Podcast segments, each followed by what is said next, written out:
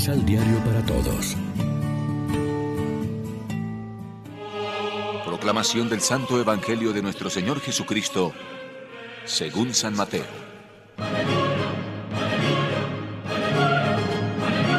Después vinieron los discípulos de Juan, llevaron su cuerpo a enterrar y fueron a dar la noticia a Jesús. Entonces Jesús se alejó de allí en barca a un lugar despoblado para estar solo. Pero la gente, en cuanto lo supo, lo siguió por tierra desde sus pueblos. Jesús, al desembarcar y ver a tanta gente reunida, tuvo compasión y sanó a los enfermos. Al caer la tarde, sus discípulos se le acercaron para decirle, Estamos en un lugar despoblado y se hace tarde. Despide a esta gente para que se vaya a las aldeas y se compre algo de comer.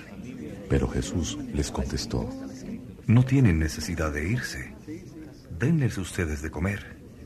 Ellos respondieron, No tenemos aquí más que cinco panes y dos pescados. Jesús les dijo, Tráiganlos para acá. Entonces, manda sentarse a todos en la hierba.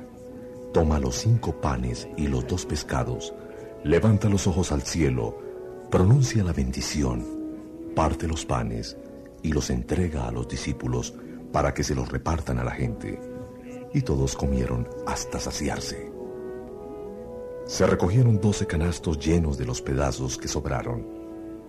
Los que comieron fueron unos cinco mil hombres, sin contar las mujeres ni los niños. Lección Divina Amigos, ¿qué tal? Hoy es lunes 2 de agosto y a esta hora, como siempre, nos alimentamos con el pan de la palabra que nos ofrece la liturgia. El relato de la multiplicación de los panes es también un programa para la comunidad de los seguidores de Jesús. Ante todo, el lenguaje del Evangelio se parece mucho al de nuestra Eucaristía.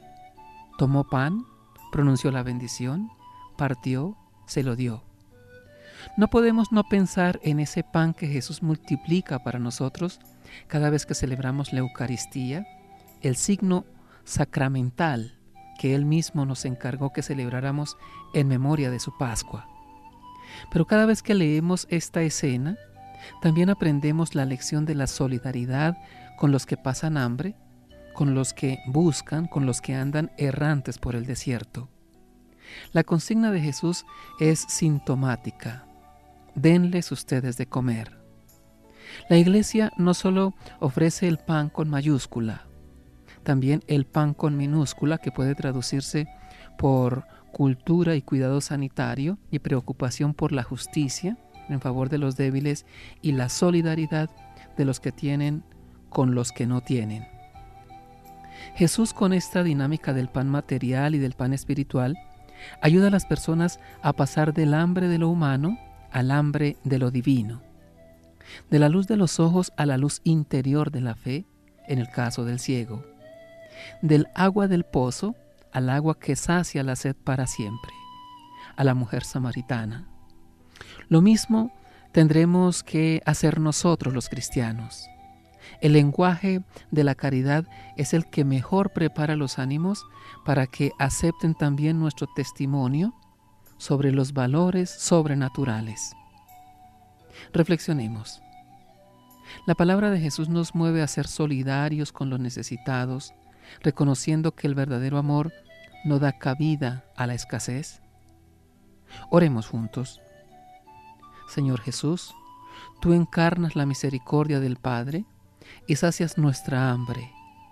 Ayúdanos a tener tus mismos sentimientos de compasión y solidaridad con todos.